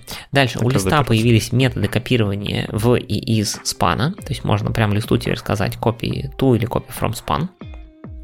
У словаря добавился метод try_added. У нас его разве не было? Был у concurrent dictionary, у простого dictionary не было. Вот, и у простого приходилось писать if не contains, то тогда добавь. Короче, теперь есть try-add, который добавит, либо ничего не сделает, если уже есть. А, добавились Frozen коллекции, как я и говорил, это вот для того самого Frozen хипа, то есть если вы создали коллекцию, она один раз инициализируется, и больше, если... Ну, кстати, я не уверен, что она во Frozen Hip попадает, но смысл в том, что он, поскольку он Frozen, нет, она не попадает в Frozen Hip, потому что вы туда можете класть все что угодно, но она точно известна, что в нее больше никто ничего никогда не напишет, и поэтому ее можно оптимально достаточно без локов читать. А, ну и фича языка здесь тоже упоминается про Collection Expressions, потому что там есть всякий простор для оптимизации компилятора, про то, как интерпретировать эти самые Collection Expressions и какими конструкциями создавать итоговые коллекции. Ну, ладно. А, File.io. Мы уже близимся к концу. Тут прям революционные изменения. Мне кажется, это прям Мы на это напарывались, короче говоря. Знаешь ли ты, как работает get temp file name? Ой, да, get temp file name. А, по-моему, генерит рандомный файл, а потом идет на диск и проверяет, нет ли такого файла. Да, именно так. Ну, не совсем так делает, у него есть внутренний каунтер, а имя файла всегда вида, если я правильно помню, tmp 4 цифры, .tmp или как-то так, типа такого. Вот. И он просто этот каунтер инкрементит, проверяет, есть файл на диске? А, нету. Ну, как бы окей, используем. Есть файл на диске? Ну, есть. Ну, тогда как бы берем следующий по инкременту. И так и работает. Итого, во-первых, э, на диске не может быть больше, чем 65536 файлов вообще всего в системе, насколько я понимаю. То есть ни одной пап, не в одной папочке, а во всех папочках? А там нет папочек. Темп файлы Где всегда там? в одной папке. Вот это, он использует стандартную виндовую API, которая в, в, в одной папке всегда создает. Ну, в темп, в темп директоре да, создает. Да, да, да, да. Да, да. То есть, если Хорошо. у тебя есть э, куча приложений, которые используют темп папку, то как бы они все ее будут шарить. Вот. А это, во-первых. Во-вторых, API вот эта вот виндовая, она достаточно тормозная. А на Linux и на macOS у них есть своя реализация была, которая работала совсем по-другому. Она, во-первых, использует 6 цифр, э, во-вторых, э, она использует, насколько я понимаю, рандом, то есть она рандомно выбирает число, и потом проверяет. Если не получилось, снова рандомно выбирает число, и сама же проверяет, ну просто в цикле пока не попадет. Ну или, видимо, после какого-то количества итераций сама значит, прекращает говорить, сорян, не смогла. Вот на винде теперь такая же логика. То есть .NET теперь на винде будет создавать, не использует виндовую функцию getTemp а будет сам создавать э, темповые файлики с шестью, соответственно, циферками, то есть гораздо меньше шансов попасть на коллизию и упереться в ограничение количества темп-файлов. Ну, все-таки то, что их 6 не дает тебе возможности реже попасть на коллизию. Реже тебе попасть на коллизию э, позволяет рандом потому что не по порядку их уже будешь энумерировать, поэтому если два процесса параллельно запустятся и будет, будут генерить рандомные файлы, вот тогда будет большая коллизия, если они по порядку пойдут. А если они будут все-таки использовать рандом, то у них коллизий практически никаких не будет. Это с одной стороны, но с другой стороны с четырьмя чиселками в 65, ой, даже там получается не 60, нет, там 65 536, просто чиселки эти, 16-ричные, сколько я помню. А, то мы, короче, упирались в это ограничение довольно ну, легко. Мы, мы, вы, быстрее, вы быстрее кончитесь, да? Вы быстрее этот счетчик выбирали просто. Да, да, да, да, да. То есть у нас как бы прям была проблема, что программка писала э, нет темп файлов. Не шмагла. Извините, не нашла. Кончились. Кончились. Вот. Не знаю, мы, мы писали свой просто этот, этот файл-генератор, когда пони, понимали, что нам нужно много с темпами работать и просто и, и, и быстрее, и надежнее, и лучше. Ну, мы считали, что мы работаем мало, но оказалось, что каждое приложение так считало. Все они работали на одном сервере. Да, и, да. и если несколько лет не чистить темпы. Да, ну и где-то, да, маленькая ошибка, темпы не чистятся, и все, и как бы они быстро кончаются. Короче, теперь не будет такого. А, нетворкинг. В нетворкинге там огромнейший раздел, подробно рассмотрены все уровни, начиная от самого низкоуровневого там сокетов и вот этого всего до самого верха HTTP. Там в основном э, улучшение в, раз... в работе с памятью. Спаны, там вот это все. Ну и configuration ты уже сказал, э, упомянул это кратенько, что у нас теперь есть э, source генератор для того, чтобы бindить configuration source. И вот как раз таки, чтобы когда мы говорим bind, точно знать, к чему мы байдим, и правильный код вызвать, используются интерсепторы, чтобы вызвать правильный метод, который будет знать, э, в какие поля что написать при байдинге. Вот. Почему это в перформансе, опять же, не очень понятно. Ну, понятно, что он стал быстрее из-за этого. Ну, видимо, как бы... Вот так эта статья и родилась там, не знаю. Мне кажется, четверть можно было, может быть, даже выкинуть, потому что это напрямую именно к перформансу не относится. Хотя, с другой стороны, не знаю, тоже перформанс. Ну да, мне кажется, что я бы большинство этих фич забрал куда-нибудь во фреймворк, потому что очень интересные доработки есть, очень интересные новые, там новые классы, новые методы и так далее. А перформанс он так должен быть, по идее, сбоку. А так, судя по всему, Талп себе отжал самые лучшие темы, а обычным анонсам не досталось вообще ничего. Попробуй найди в этом блоге Тауба хоть какие-то темы, только нормальным чтением можно вытащить. Ну ладно, давай пойдем дальше. У нас еще много чего пообсуждать есть. Так, э, давай попробуем. Интересно, после твоих там этих э, изречений найдем ли мы там что пообсуждать уже. Я так увлекся. В принципе, шикарная статья, прекрасные графики, очень много информации. Действительно, вот надо перед сном часов 5 перед сном почитать. Если вдруг у вас э, есть лишние 5 часов перед сном, пожалуйста, обращайтесь. Давай опять про лицензии. Про лицензии. Да, была у нас тут такая новость из мира почти .NET, почти и игр и почти Unity, заключается она в том, что Unity захотела очень много денег. И давайте поподробнее. Для тех, кто не знает, Unity это самый популярный движок для разработки игр, ну, по крайней мере, мы так надеемся. А, и он использует э, .NET и C-Sharp в своей работе. А, и вот э, этот движок состоит из двух частей. Это Unity Runtime, который, на котором непосредственно запускаются все игры, и он был бесплатный, и Unity э, Editor, то есть это как раз такие инструменты, DE, с помощью которой разрабатывались все эти игры. А, а, и вот э, создатели решили поменять цену на Unity Runtime, то есть решили брать с него теперь бабло. А, и это очень сильно возмутило всех, всех разработчиков и всех пользователей, и вообще абсолютно всех. Потому что условия оказались какие-то конские. В частности, с 2024 года разработчики, которые зарабатывали на, игре, на играх более 200 тысяч долларов и имеющие более 200 тысяч скачиваний игр, обязаны были платить по 20 центов за каждую инсталляцию. А, и Unity, в принципе, очень много использовался для инди-игр, потому что это такой довольно мощный, легкий движок, в который легко войти, и он позволял делать очень качественную, красивую графику, поэтому для и индивидуальных игроделов это была вообще одна из излюбленных вещей.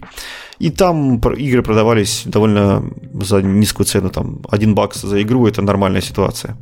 То есть получается, что если игра продается за 1 доллар, а Unity хочет 20 центов за каждую инсталляцию, то он забирает 20% дохода таких компаний.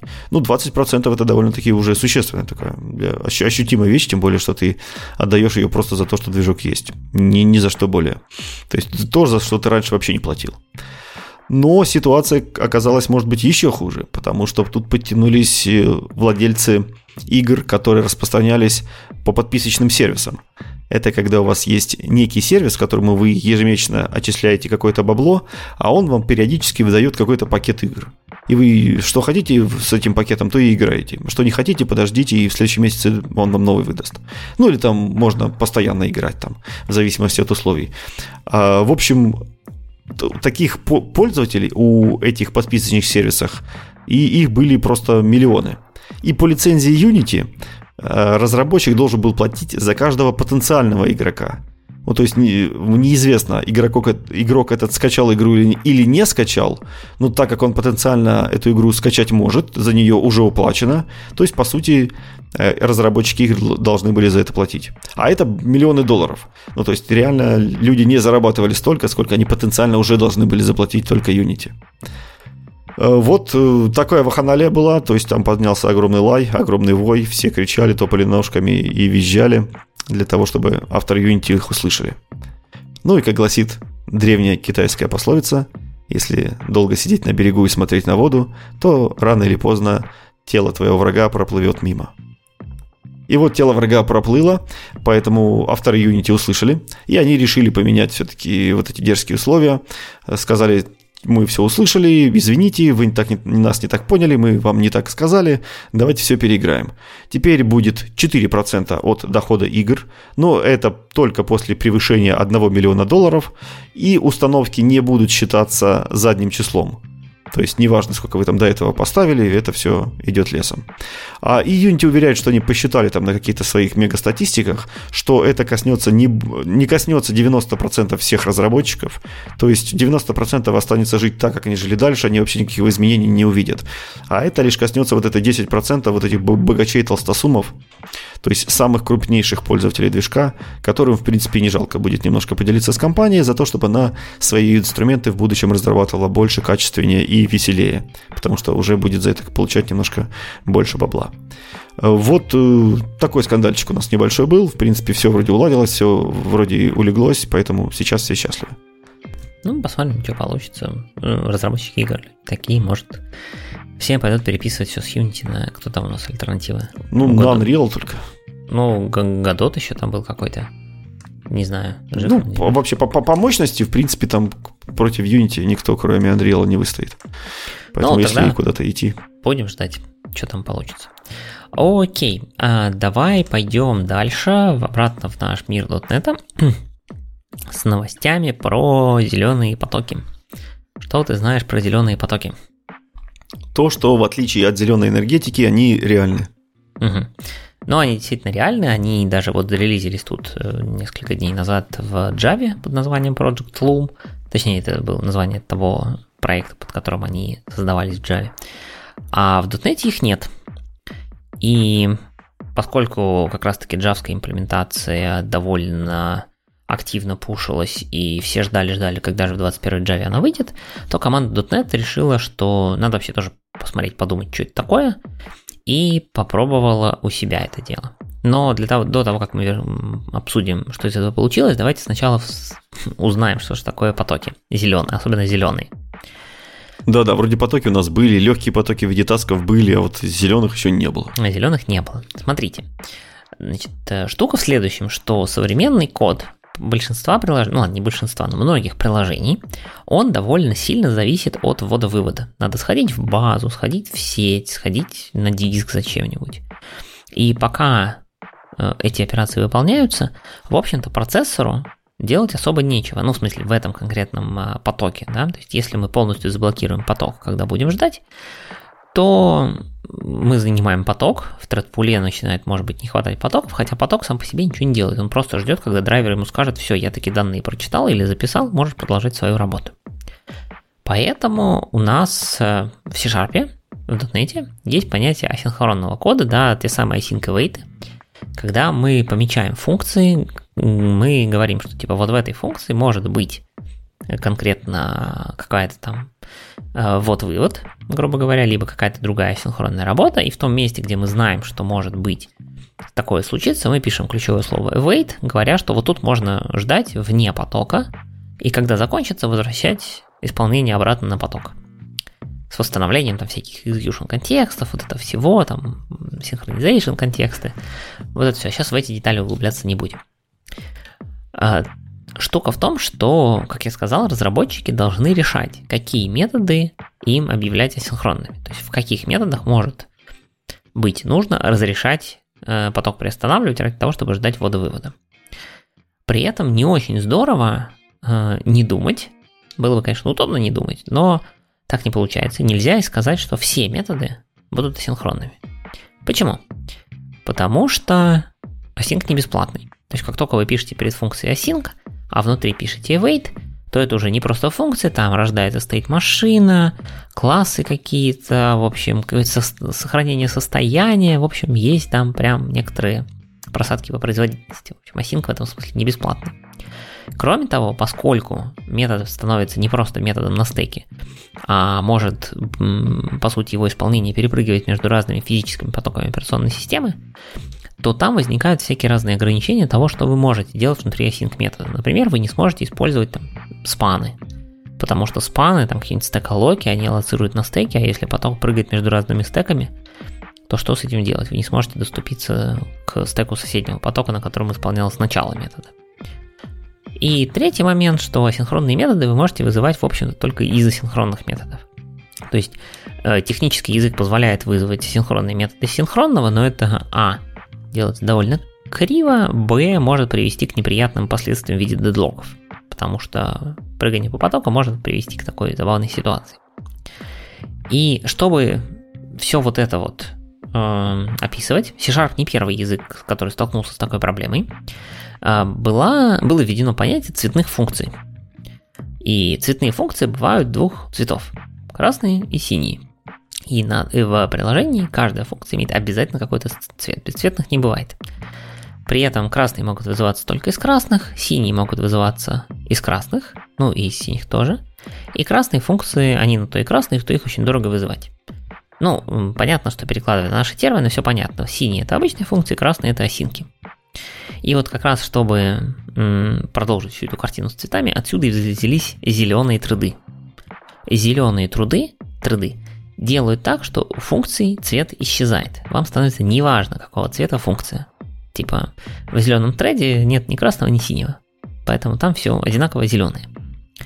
А что же это, собственно, такое? Что такое зеленые треды и почему исчезают фун- э, цвета функций?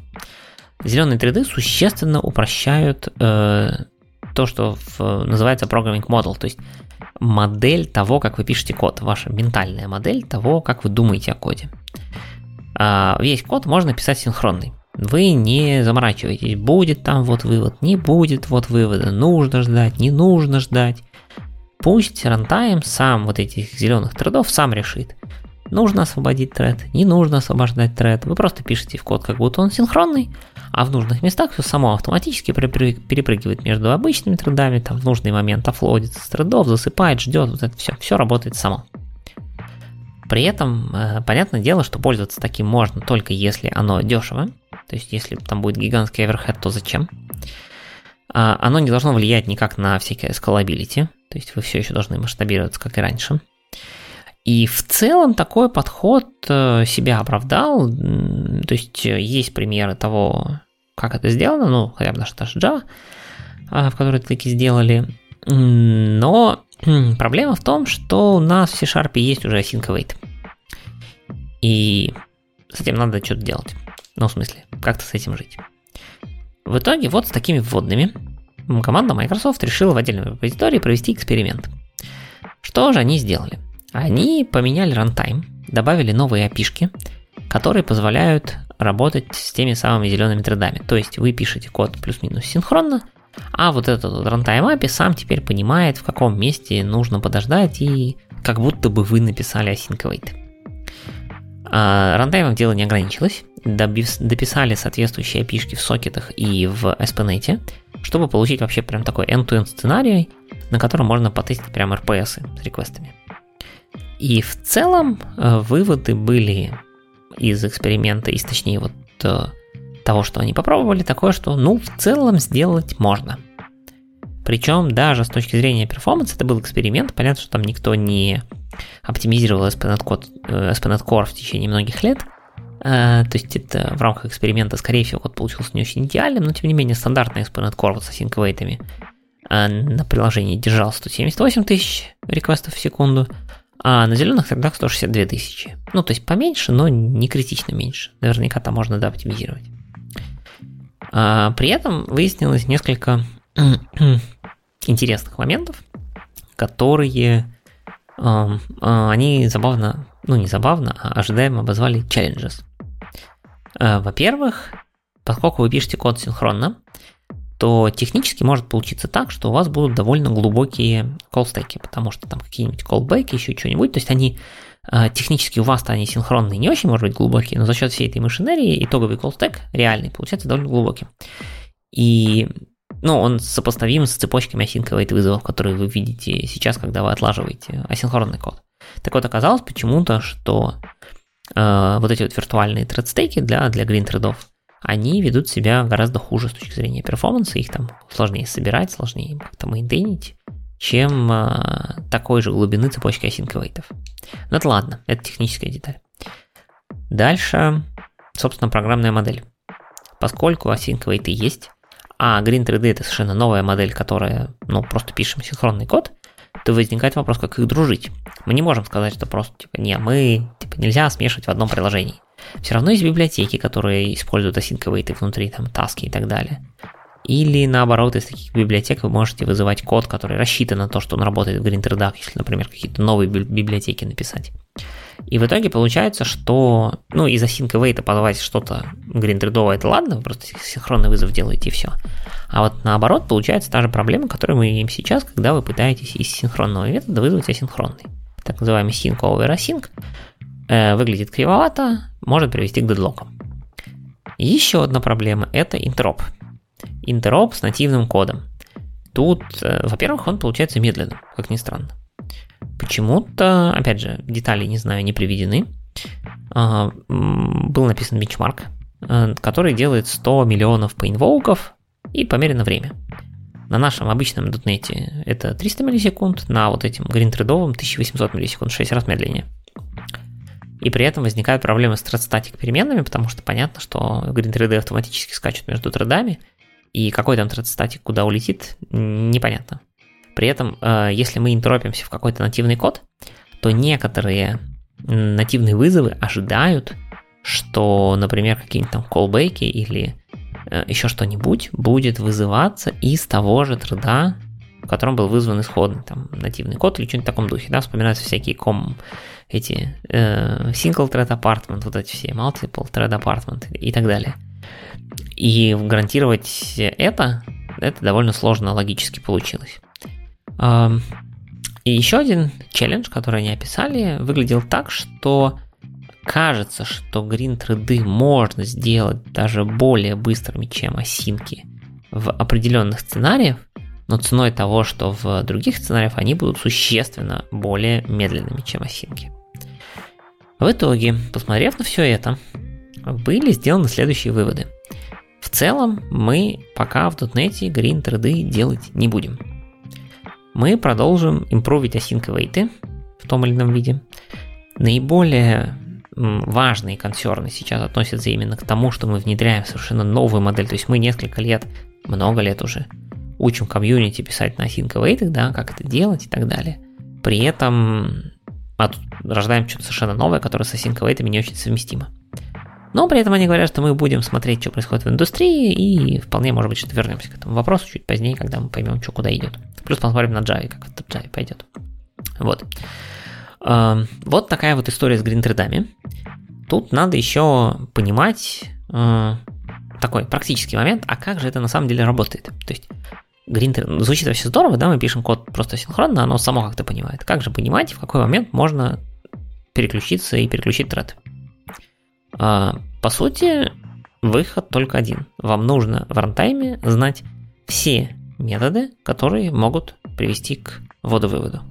То есть во всех местах, где у вас есть какой-то шанс ввода-вывода, вы должны написать явно код, который будет как бы с учетом вот эти... По сути, написать там async await, грубо говоря, вручную. И это то, что по сути происходило в Java в Project Loom, почему он занял так долго времени, они там много чего переписывали ради этого. Вот. Но в .NET, видимо, этого делать не очень хотят. Это во-первых. Второе. Если вы... Это проблема гринтредов, что если вы таки что-то сделаете блокирующее, реально блокирующее, да, то есть вы забудете, например, какие-то методы, которые внезапно занимаются I.O., но вокруг них GreenThread Runtime не будет про них знать, что они на самом деле делают I.O., то вы, честно, заблокируете тред, который вас исполняет. То есть это как бы не серебряная пуля, и абсолютно автоматом детектить вообще весь I.O., ну, практически нереально. Вот. А третий момент, который упоминался в комментариях к этому GitHub issue, где, собственно, команда Microsoft писала результаты про то, что кажется, что .NET гораздо больше использует интеропы, чем Java. Ну, это такое довольно субъективное ощущение, но кажется, что в .NET интеропиться проще с нативным кодом, и поэтому в Java это такие все-таки редкие случаи, которые можно отдельно рассмотреть. А в .NET такое сплошь и рядом, ну, особенно это дергать в Винапе, мы вообще это делаем постоянно. То есть здесь надо будет размечать еще и всякие такие методы. И поэтому ну, гораздо сложнее это все сделать. А если вы хотите чуть больше узнать про то, как это происходило в Java, на самом деле очень полезная презентажка, в шоу-ноутах будет эм, ссылочка на видосик, где аккуратно рассказано, что же такое эти грин с примерами и так далее, как это все работает. Вот, посмотрите. Но в .NET их не будет, пишем async как и раньше. Ну, в принципе, слушай, на концепцию асинковейтов перешли, поэтому если появилась бы третья концепция, наверное, также точно немножко поперетягивали бы, да попереходили бы. Чего страшного. Видишь, э, разработчики перейдут, я так понимаю, что с кодом проблемы. Ну, то есть вот эти всякие sync over async, да, э, учитывая какие-нибудь synchronization контексты и там, здравствуй, дедлоки. Ну, это технические проблемы, пусть команда решает. Нам-то главное, чтобы код был красивый. Это превью выходит редко, релиз кандидата еще реже, никаких новых интересных фич нифига не работают, ребята. Да, я согласен. Конечно, там, по-моему, один тауп работает.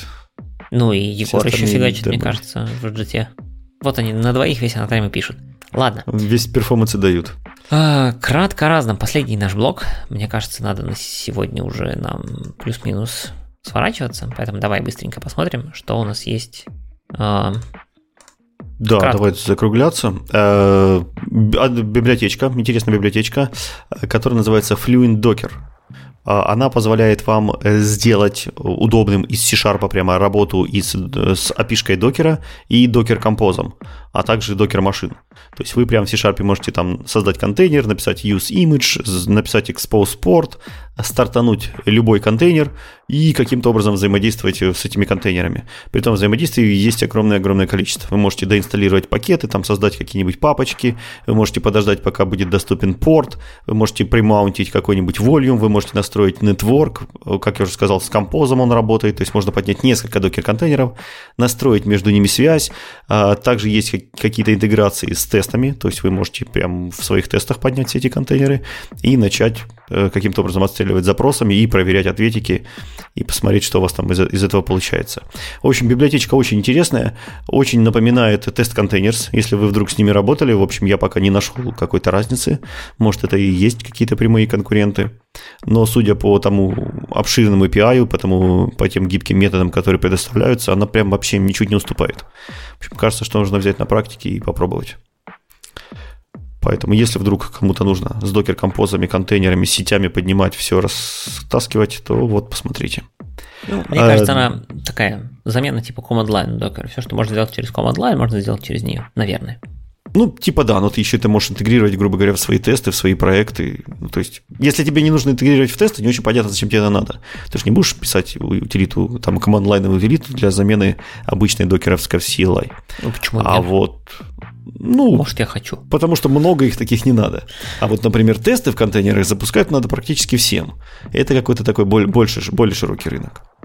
Ну вот, ладно, судя давай. по всему, она туда целится. Что там еще есть?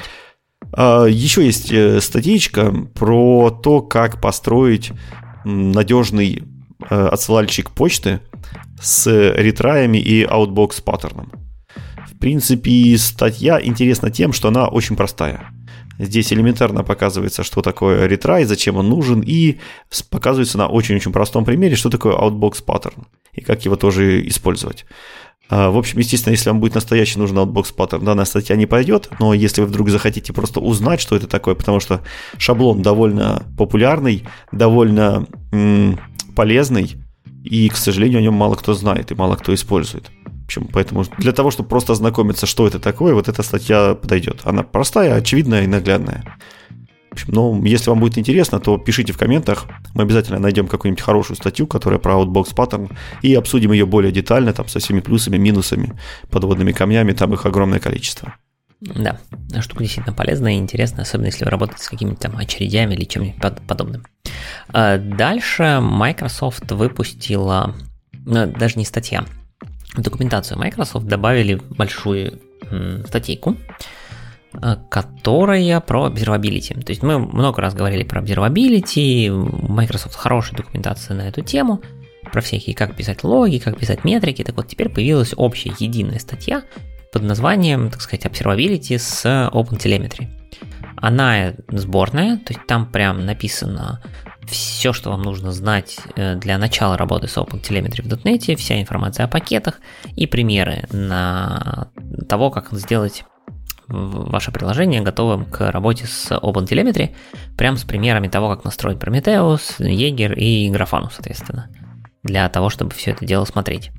Э, статья такая, ну, она обзорная, практическая, но если вы не работали с OpenTelemetry и вам нужно начинать э, это делать в .NET, вот самое оно, мне кажется просмотреть ее, а после этого уже углубляться в детали. Там есть куча ссылочек на эту тему для более детального изучения.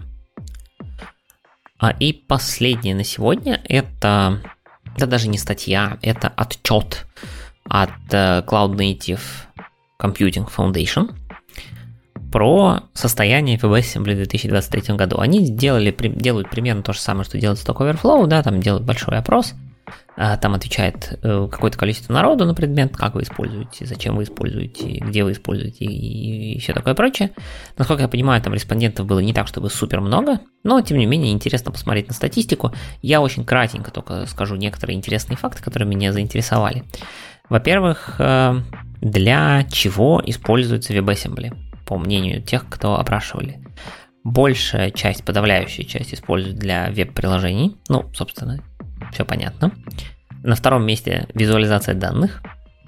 чтобы это ни было. То есть то ли как раз таки в браузере, не знаю, какие-то супер оптимальные вычисления делают, я не очень понимаю, почему Data Visualization. Ну, наверное, тоже все-таки через веб-приложение, да? Ну, то есть игры, ну, я вполне могу предположить, какие-нибудь 3D, 3D-графики, там, медицинские или научные. Ну, может быть, не знаю, не знаю. Я как-то вот не рассматриваю пока WebAssembly для визуализации. Ну и дальше там идут всякие Internet of Things, Machine Learning, вот это все. А, дальше. А, ну, что привлекает WebAssembly? Самый первый, самый популярный ответ – это быстрое время загрузки. А на второй популярности ответ – надо пробовать что-нибудь новенькое. Поэтому, как бы, странно, что он не Действительно. первый. Вот. Почему бы и нет? И вот, наверное, то, за что зацепился глаз и почему вообще эта статья попала в мое поле зрения, это языки. А, наиболее популярный язык для WebAssembly, как ты думаешь, какой? Наверное, Rust. Ну, JavaScript. Эм, Да. А зачем им WebAssembly? Ну, по ходу дела. А на втором месте? Надо попробовать что-то новенькое, да? Да. Давно библиотеки не обновляли. А на втором месте? Ну, Rust. C-Sharp. C-Sharp. Но все-таки дал Blazor вот этот пинок, да, когда люди начали все-таки пушиться и писать Да, на да, WebAssembly. да, да. Я вот как раз э, Неплохо, зацепился в каком-то обзоре за то, что типа, вау, на втором месте C-Sharp. Причем надо понимать, что там э, есть, э, она такая статистика сборная, в смысле, что там был вопрос, как бы, какой ваш язык primary, да, и который вы используете, и в том числе его используете для WebAssembly, а какой язык, типа, ну, такой, типа, other languages, да, который вы, может быть, будете использовать. Так вот, если взять только primary, то там C-Sharp делит с JavaScript первое место. Вот. А, но понятно, что JavaScript используется во многих других местах, поэтому вот это вот счет второго компонента, типа other, он довольно сильно обогнал. Но тем не менее. А, ну и самые три большие проблемы в WebAssembly это отладка, это разница перформанса между разными рантаймами. То есть у нас же есть несколько рантаймов, есть в браузере, есть всякие там Wasm Time, вот это все. И разница в перформансе между ними довольно сильная сейчас пока. И это вот народ отмечает как самый большой челлендж. Ты, видимо, это Ну, не если все в основном используют в браузере, какая разница? Ну, разница, видимо, в том, что ты там пишешь локально, отлаживаешь где-то у себя, не знаю, Ну, на Mac, браузере, скорее всего, будет быстрее. а потом ты переносишь, не знаю, в другой браузер из Chrome в Edge, там еще что-нибудь, и видишь разницу в перформансе. Вот, наверное. Понятно, да. Ну, скоро Chrome всех захватит, поэтому Ну, какая может разница? быть. Ну и все отмечают э, недостаток, э, так сказать, developer experience, с тулингом проблемы и внезапно с learning materials. То есть кажется, что сейчас про WebAssembly из каждого утюга, но тем не менее learning materials не хватает. Ну, вот скоро выйдет книжка про Blazor, надо им всем всунуть. Да. Пусть учат. В общем, если вам вы следите за WebAssembly, то вообще говоря, наверное, вы и без меня знаете про этот э, отчет. А если не следите, но вам интересно почитать, вот гляньте, он там небольшой, страничек 30, мне кажется, или около того. Э, посмотрите вообще, чем народ занимается, на чем пишет и зачем вообще использует WebAssembly. Примерно так. Э, Ну что ж, давай завершать. Вроде хорошо сегодня пробежались, и Microsoft затронули, и всех остальных посмотрели, и даже WebAssembly потыкали, и Unity не к упомянутым тоже был у нас в гостях. Э, Поэтому на этом, наверное, все. До новых встреч. Не, обяза- не забывайте лайкать, шары, репост, рассказывать друзьям, кликать э, сердечки, там звездочки. В общем, вы сами знаете, проставляйте, проставляйте больше, комментируйте больше и приносите больше нам и каких-нибудь интересных статей и материалов. Мы обязательно что-нибудь еще от вас обсудим. Смотри, э, я тут, кстати, ты так сказал, что вот от Microsoft и от всех остальных, и это, по-моему, один из немногих выпусков получился, где у нас, кроме Unity и вот кратко о разном, все статьи от Microsoft. И .NET 8 релиз кандидат, и студия, и вот эти все аксессоры, и перформанс. Ну, погоди, и- Private Accessor не от Microsoft был. Ох, сорян, сорян. Ну, код от Microsoft, так что ладно. Код от Microsoft. Ну, это все какой-то код от Microsoft. И труды, и все остальное. Ну, в общем, да, посмотрели на все со всех сторон. Пишите, шарите, задавайте вопросы. Будем рады. На этом все на сегодня. Всем пока. До новых встреч.